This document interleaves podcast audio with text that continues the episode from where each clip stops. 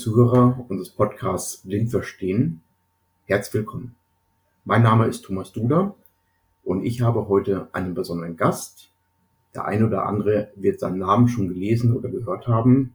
Thomas Gesche. Herzlich willkommen, Herr Gesche. Hallo, Herr Duda. Grüß Gott. Grüß Gott, Herr Gesche.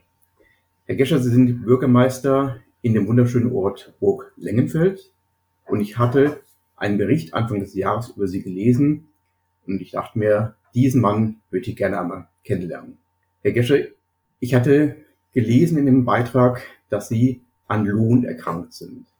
Können Sie uns kurz erzählen, was da mit Ihnen passiert ist? Ja, sehr gerne. Also es ist so, ich bin tatsächlich seit 2014 in Burglingenfeld äh, Bürgermeister und war auch im Januar diesen Jahres natürlich ganz normal in meiner Arbeitstätigkeit äh, unterwegs und habe dann in der letzten Januarwoche 2021, also vor wenigen Monaten gemerkt, dass leider die Sehleistung eben sehr stark nachgelassen hatte.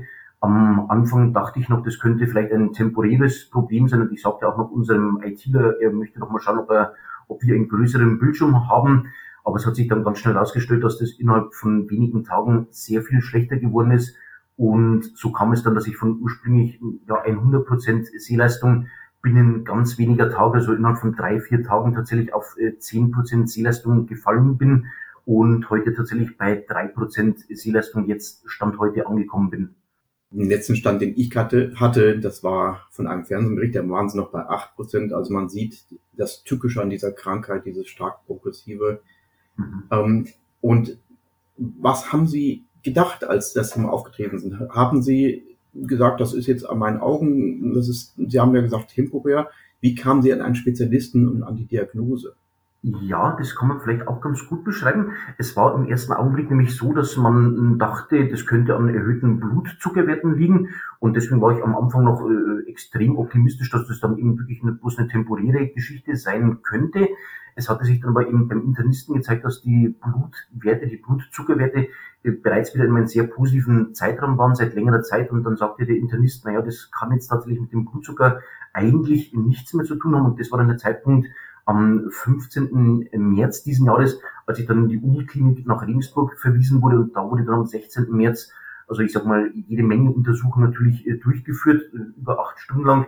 Und da ist man dann draufgekommen, dass man gesagt hat, mit allergrößter Wahrscheinlichkeit ist es eben diese Lohnerkrankung, was danach dann tatsächlich auch eine ja, äh, Genanalyse eben dann auch tatsächlich bestätigt hat, dass es eben dieses die Lohnerkrankung eben ist. Herr Gesche, was hat Lohn mit Ihnen persönlich gemacht?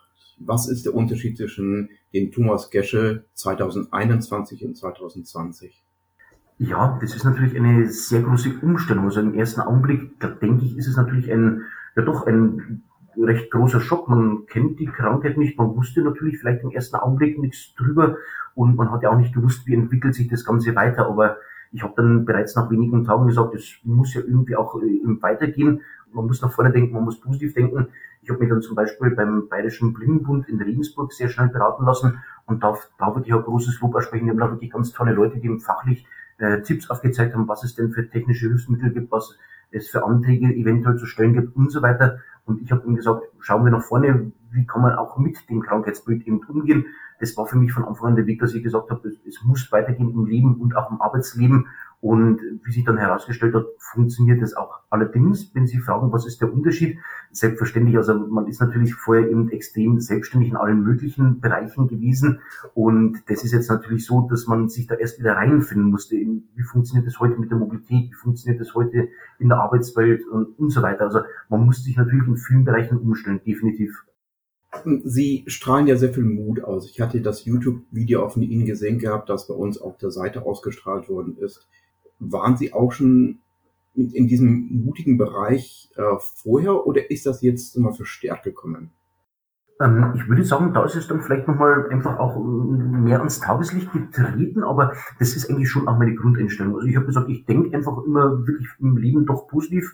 Tatsächlich, das war eigentlich schon immer so und ich schaue eigentlich immer nach vorne ähm, und versuche mit jeder Situation bestmöglich umzugehen. Und ich meine, jetzt wenn man natürlich die Diagnose bekommt, ja, Lohnsyndrom, Lohnerkrankung, wie gesagt, das ist tatsächlich ein Schock und auch die ersten zwei, drei Tage war ich da sicherlich auch äh, sehr geschockt und habe mir viele, viele Fragen gestellt, wie sicherlich jeder Betroffene. ähm, wo man sagt, naja, wie geht's mit der Erkrankung weiter? Wird man eventuell ganz erblinden? Und wenn ja, wie geht man damit um? Oder wie geht man auch jetzt mit dieser verminderten Sehleistung um? Aber es ist eben so, wie gesagt, dass ich, wie gesagt, versuche immer positiv zu denken und aus jeder Situation das Beste zu machen. Das, das war eigentlich schon immer so. Und das hat sich jetzt auch in dieser aktuellen Situation bewahrheitet. Und ich glaube, das ist einfach die, vielleicht eine gute Herangehensweise, weil man eben einfach tatsächlich positiv nach vorne denken muss, denke ich. Und ich mache, ich glaube, Sie machen es ja ganz klar deutlich halt, ähm, dass, oder Ihr Mut ist ja sehr ansteckend, finde ich. Ähm, also insofern, ich finde, Sie agieren da wirklich als Vorbild. Das heißt nicht den Kopf in den Sand stecken, sondern nach vorne zu schauen. Aber woher nehmen Sie Ihre Energie? Woher nehmen Sie selber den Mut, um anderen Mut zu machen? Ist es mhm. so mal Teil der Lebenseinstellung oder ist es vielleicht auch, äh, ich wohne ja selber auch in Bayern halt, ähm, Teil der Kultur, Teil der Religion? Ähm, weil sowas kostet ja auch sehr viel Energie. Ja, ich würde sagen, dass das sicherlich sehr viel Energie und sehr viel Kraft kostet. Bei mir würde ich tatsächlich sagen, dass es eben Teil der Lebenseinstellung der eigenen äh, Philosophie tatsächlich schon immer war und schon immer ist. Und das ist aber was, was ich auch ganz schnell ausstellen wollte. Also zuerst musste ich natürlich äh, mich selber auch mal mit der Situation irgendwie zurechtfinden und das auch irgendwie äh, erstmal natürlich verstehen und akzeptieren, was, was hat man da und wie funktioniert es dann. Aber ich wollte auch ganz klar von Anfang an signalisieren, also man kann auch mit Erkrankung, man kann auch mit diesen starken Einschränkungen natürlich vollkommen am Leben ganz normal teilhaben kann Teil der Gesellschaft sein, kann auch ganz aktiv im Arbeitsleben stehen. Also das war mir schon auch wichtig, dieses Signal zu senden, ähm, weil ich tatsächlich eben gemerkt habe, dass man eben äh, natürlich vielleicht eine schwierige Situation haben kann, Einschränkungen haben kann, aber trotzdem ja eben, gesagt, ganz aktiver Teil der Gesellschaft sein kann. Und da möchte ich tatsächlich eben auch wirklich andere Betroffene gerne eben ermutigen. Ich, ich weiß es ja aus eigener Erfahrung, es ist natürlich ein, eine schwere Situation eben mit dieser Krankheit sag mal, umzugehen oder sich erstmal da reinzufinden.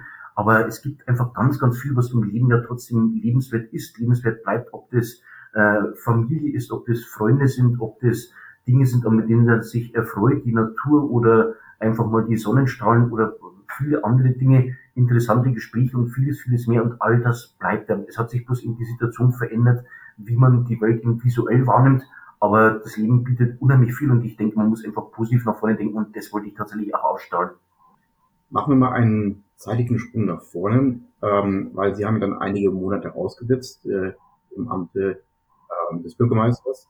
Sie hatten mhm. einen Stellvertreter, das habe ich gelesen gehabt, auf den Sie sich auch sehr gut verlassen konnten. Richtig.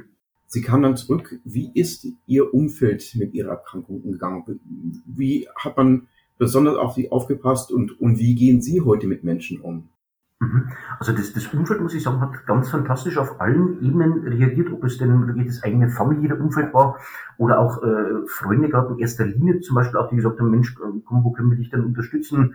Ähm, da da gab es die einen, die gesagt haben, komm, wir machen hier eine WhatsApp-Gruppe, wenn was ist, melde dich und äh, dann organisieren wir Fahrdienste oder ähnliches und schauen, dass wir dich unterstützen können oder beim Einkaufen und ähnliches. Also ich sage mal, Familie und Freunde waren natürlich eine ganz wichtige Stütze, aber auch, äh, wenn ich dann ins Arbeitsleben zurückgekehrt bin, die Kolleginnen und Kollegen äh, haben auch wirklich fantastisch reagiert, dass man gesagt hat, okay, du hast jetzt leider diese Einschränkung, aber rühr dich, wenn irgendwas ist, wenn wir irgendwas mal hier vorlesen sollen, wenn wir dir irgendwas kurz äh, eben zeigen sollen, erklären sollen, wenn du einen Fahrdienst tatsächlich in Anführungszeichen bräuchtest. Also auch äh, das kollegiale Umfeld hat hier sehr, sehr hilfsbereit und verständnisvoll reagiert und eine weitere Ebene war natürlich in Burg Lengfeld unsere Bürgerinnen und Bürger. Ich bin ihnen sehr offen von Anfang an mit dieser Situation, mit diesem Krankheitsbild umgegangen. Und da kam einfach wirklich auch sehr viel Zuspruch. Die Leute haben gesagt, Mensch, wir drücken die Daumen und Heckisch, wir bieten für Sie, wir denken an Sie, wir sind gedanklich bei Ihnen. Und ich sag mal, das hat natürlich auch nochmal ganz viel Kraft gegeben. Und insofern muss ich sagen, ist wirklich von allen Seiten von Anfang an ganz tolle Unterstützung da gewesen. Ähm, tatsächlich ganz konkret im Arbeitsleben bei vielen verschiedenen Handlungen, aber einfach auch, dass man gesagt hat, Mensch, wir sind bei dir, wir denken an dich, wir versuchen, unterstützen dich und wenn was ist, melde dich gerne. Also da war auf allen Ebenen tolle Unterstützung da und von daher hat sich eigentlich da eigentlich, also war zumindest ein ganz positives Signal von allen Ebenen wahrnehmbar. Das heißt also, Sie haben sich hier eine neue Infrastruktur aufbauen müssen, damit ein, ein, ein neues Leben entstehen konnte. Ja, das auch. Also, weil es ist natürlich so mit dem Krankheitsbild natürlich, äh, man musste sich gewissermaßen neu organisieren. Ich habe ja schon das äh, Stichwort Mobilität genannt. Das ist natürlich ein, ein großes Feld, wo man sich neu organisieren muss. Früher ist man wie ganz selbstverständlich überall selber hingefahren. Und jetzt haben wir es einfach dann wirklich mit Kolleginnen und Kollegen organisiert, dass da wirklich immer jemand dabei ist, mit dem ich dann in die Stadtratssitzung zum Beispiel fahren kann oder zu anderen Terminen fahren kann. Also das ist tatsächlich eine organisatorische Frage. Und das muss ich sagen, funktioniert einfach aufgrund der Hilfsbereitschaft der Mitmenschen und der Kolleginnen und Kollegen tatsächlich sehr gut. Also man muss sich neu organisieren, aber tatsächlich äh, funktioniert es im Alltag sehr, sehr gut. Mhm. Sie sind ja ein Mann, der in der Öffentlichkeit steht. Sie sind Bürgermeister in Burg Lengenfeld. Jetzt ist ja so bei Politikern oder überhaupt Menschen in der Öffentlichkeit stehen, da ist das Thema Behinderung, ob sichtbar oder nicht sichtbar, meistens ja eigentlich ja nicht erkennbar. Das Thema wird verdrängt. Ähm, es gibt ein paar Beispiele, mal der Herr Schäuble, der im Rollstuhl sitzt, aber wie nehmen Sie das wahr? Wie werden Menschen, die quasi ein öffentliches Amt bekleiden oder Politiker dort, wie können die mit einer Behinderung umgehen? Oder ist das nach wie vor ein Tabuthema? Ähm, ich würde sagen, dass es kein Tabuthema ist, ähm, ganz im Gegenteil. Also ich merke eben aus der Bevölkerung und aus dem politischen Umfeld, auch ganz parteiübergreifend, dass eben wirklich ähm, die politischen Mitbewerber und dass auch vor allem die Bürgerinnen und Bürger sagen, äh, Mensch, Herr Gesche, das ist toll, dass Sie eben weitermachen, dass Sie weiter agieren. Das ist ganz äh, positiv und da ist eben wirklich, äh, sind lauter positive Signale eben wahrnehmbar. Und also, also das wird äh, ganz positiv aufgefasst. Ich glaube, dass das wirklich auch ein äh, positives Zeichen ist, äh, dass jemand auch mit einer Einschränkung, mit einer Behinderung tatsächlich auch in der Politik aktiv sein kann. Und das wird also meiner Einschätzung nach überwiegend ganz durchgehend positiv aufgefasst. Und ich glaube, das ist auch wichtig, wenn ich den Satz noch anschließen darf, ähm, weil, glaube ich, auch die Sichtweise in der Politik von, ein, von Menschen mit Einschränkung, mit Behinderung wichtig ist, um vielleicht in, in dem Thema, auch in dem Themenfeld was bewegen zu können. Mhm. Wenn man ein Telefon im Hintergrund hört, dann merkt man, sie sind im Büro, sie sind aktiv, Genau. Ich, wie gesagt, ich finde teilweise, das ist zumindest mein Empfinden, ähm, dass es noch relativ schwer ist, sich als Politiker ähm, durchzusetzen oder mit einem öffentlichen Amt sich auch sichtbar zu machen. Ähm, und äh, aber da sind sie ja, ich denke mir, auch ein Vorreiter und ich glaube auch, wie gesagt, auch hier wiederum einen Mut machen. Äh, ja, genauso ist es. Und äh, wie ich bereits sagte, also ich glaube, dass das auch ganz wichtig ist, dass eben auch Menschen mit Einschränkungen, Menschen mit Behinderung eben ganz natürlich auch in der Politik äh, aktiv sein dürfen und können und auch müssen, weil ich glaube, dieser Blickwinkel tatsächlich auch wichtig ist und es, es verändert natürlich auch den eigenen Blickwinkel. Ich meine, man spricht in der Politik immer viel von Barrierefreiheit und man versucht natürlich auch viel dahingehend äh, zu bewegen. Aber es ist noch natürlich nochmal was ganz anderes, wenn man eben selber diese Einschränkung wahrnimmt. Ich habe immer ein Beispiel ähm, erklärt, was man sich relativ gut vorstellen kann. Ich habe bei uns im Beglengfeld dann beispielsweise sehr schnell gemerkt, zum Beispiel, dass die Ampeln bei uns eben nicht barrierefrei sind, dass eben diese beispielsweise die akustischen Signalgeber fehlen und die werden bei uns demnächst installiert werden tatsächlich. Also jetzt nicht wegen mir tatsächlich, aber es gibt natürlich Menschen, die eben komplett erblindet sind oder die vielleicht noch ein, zwei Prozent irgendwo schlechter sehen.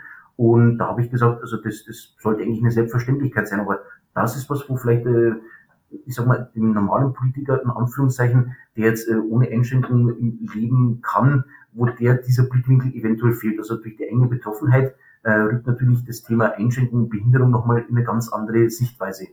Mhm. Das stimmt und äh, ja, ich, immer, ihre Perspektive ist jetzt eine ganz andere geworden, äh, weil sie eben nahbarer ist und fühlbarer ist äh, und auch das Thema Barrierefreiheit äh, ist natürlich äh, jetzt ein ganz anderes Thema für sie geworden. Und äh, da danke ich Ihnen, dass Sie dort auch Wegemittel gefunden haben, äh, sich für das Thema auch erstmal im Burg Lengenfeld auch einzusetzen, aber zumindestens ähm, ich finde, das ist ein sehr, sehr gutes Zeichen und auch wiederum, wie gesagt, ein mutmachendes Element. Richtig, genau. Also selbstverständlich. Und ich glaube, dieses Zeichen ist dann tatsächlich nicht bloß in Burg Lengfurt eins, was dann wahrgenommen wird und wo wir sagen, okay, hier müsste man an den Ampeln vielleicht äh, nachrüsten, sondern wie Sie schon richtigerweise sagten, ich glaube, das strahlt dann tatsächlich auch eben über Burg Lengfurt hinaus, dass sich eben dann viele Bürgermeisterkolleginnen und Bürgermeisterkollegen oder Landräte aus der Region oder andere ähm, politische Weggefährten eben auch äh, Gedanken machen und sagen, ja Mensch, na, tatsächlich, da habe ich auch nicht dran gedacht. Und da müsste man vielleicht bei uns in der Heimatstadt oder im Landkreis und so weiter auch was ändern. Also von daher ist äh, das nicht nur vor Ort hier wichtig, sondern sendet tatsächlich, ich glaube, auch ein positives Signal, dass wirklich dieses Thema Einschränkung, Behinderung eben ganz anders auch nochmal wahrgenommen werden kann. Also ein Motto geht nicht, gibt's nicht, das ähm, dafür stehen sie nicht. Äh, richtig, genau. Also das, das würde ich sagen, geht nicht, äh, gibt's nicht, konnte ich tatsächlich unterstreichen. Ähm, man kann immer was bewegen und ich glaube eben auch mit Einschränkungen, mit äh, möglicherweise Behinderung, äh, auch dann kann man selbstverständlich, wie gesagt, am Arbeitsleben teilnehmen, kann Teil der Gesellschaft sein und muss tatsächlich positiv nach vorne denken und da trifft es das eigentlich ganz gut, geht nicht, gibt's nicht, richtig. Mhm. Dankeschön.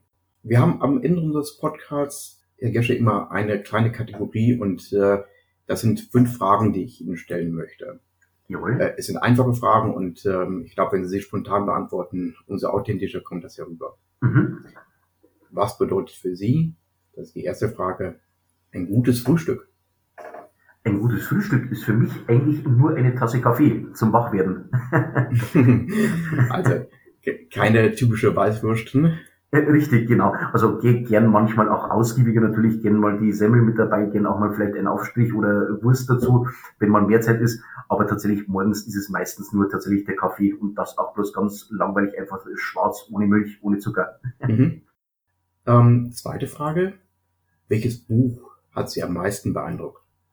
Äh, am meisten beeindruckt, ich würde sagen, die Macht des Unterbewusstseins. Ähm, jetzt fällt mir tatsächlich auch der Autor nicht mehr gleich ein. Aber da geht es eben um die ja, Eigenwahrnehmung, um die äh, eigene Sukzession, beziehungsweise wie man sich selber eben programmiert und wie man sein Unterbewusstsein programmieren kann. Und ich glaube, das ist eben für die Lebenseinstellung, für die eigene Einstellung auch ganz wichtig, wie man sich auf verschiedenste Lebenssituationen ähm, unterbewusst tatsächlich vorbereiten kann. Also die Macht des Unterbewusstseins, ich glaube, vom Professor Dr. Murphy dürfte das gewesen sein.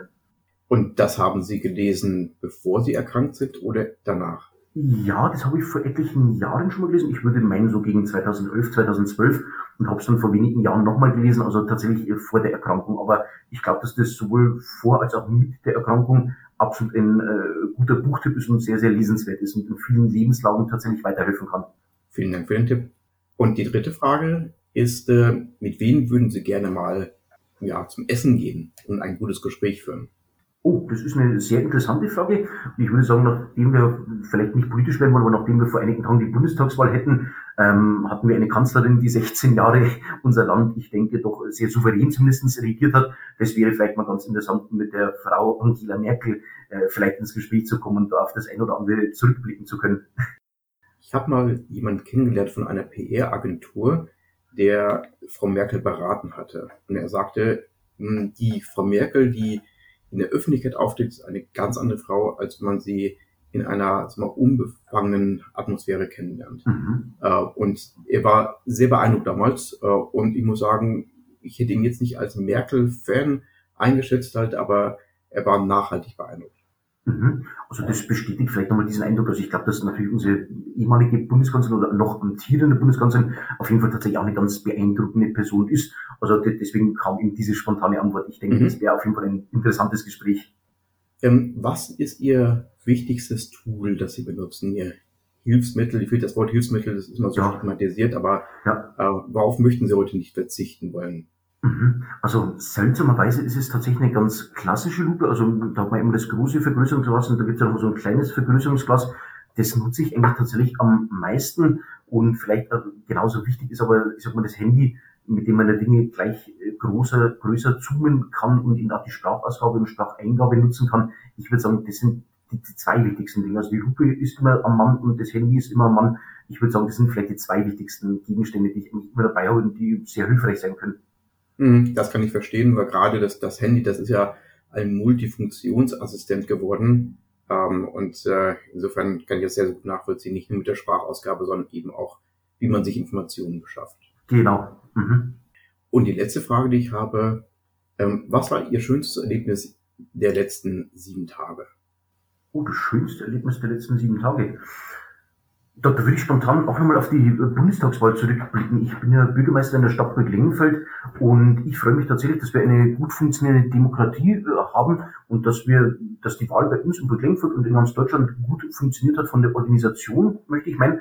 Und mich hat es gefreut, dass bei uns über 100 Wahlhelferinnen und Wahlhelfer aktiv waren.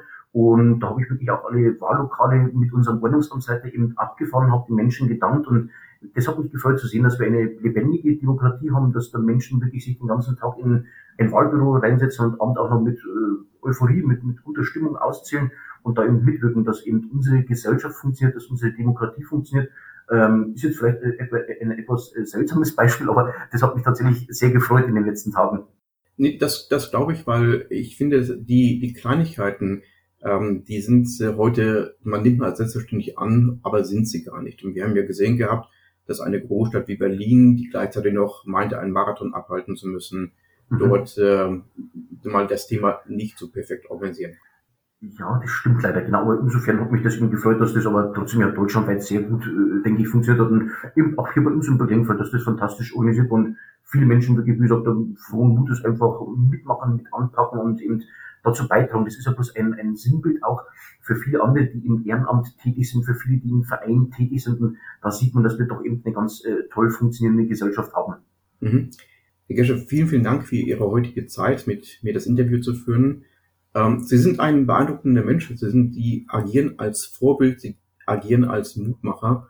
Und äh, ich hoffe, Sie können sich Ihre Art beibehalten. Davon bin ich jetzt nach dem Gespräch überzeugt, weil es, ich glaube, nicht nur eine, ein, ein spontanes Momentum ist, ähm, sondern die Wurzeln schon viel, frei, viel früher hatte. Und ich hoffe, dass wir uns irgendwann mal selber persönlich auch kennenlernen können.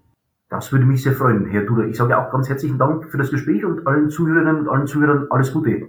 Dankeschön. Dankeschön.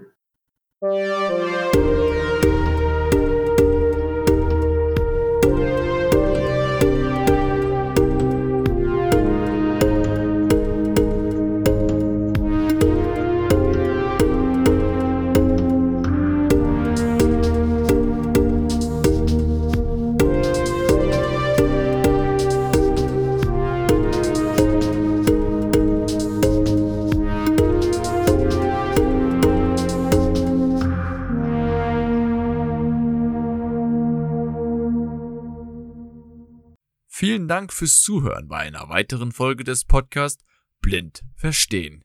Es folgt ein kurzer Sponsorenhinweis der Firma Okovision GmbH. Die Diagnose Retinitis pigmentosa und der fortschreitende Verlust der Sehfähigkeit verändern alles. Wir bei Okovision möchten, dass Ihr Gesichtsfeld erhalten bleibt. Dafür haben wir die Okostim-Therapie entwickelt und in klinischen Studien getestet. Erfahren Sie mehr auf unserer Website www.okovision.de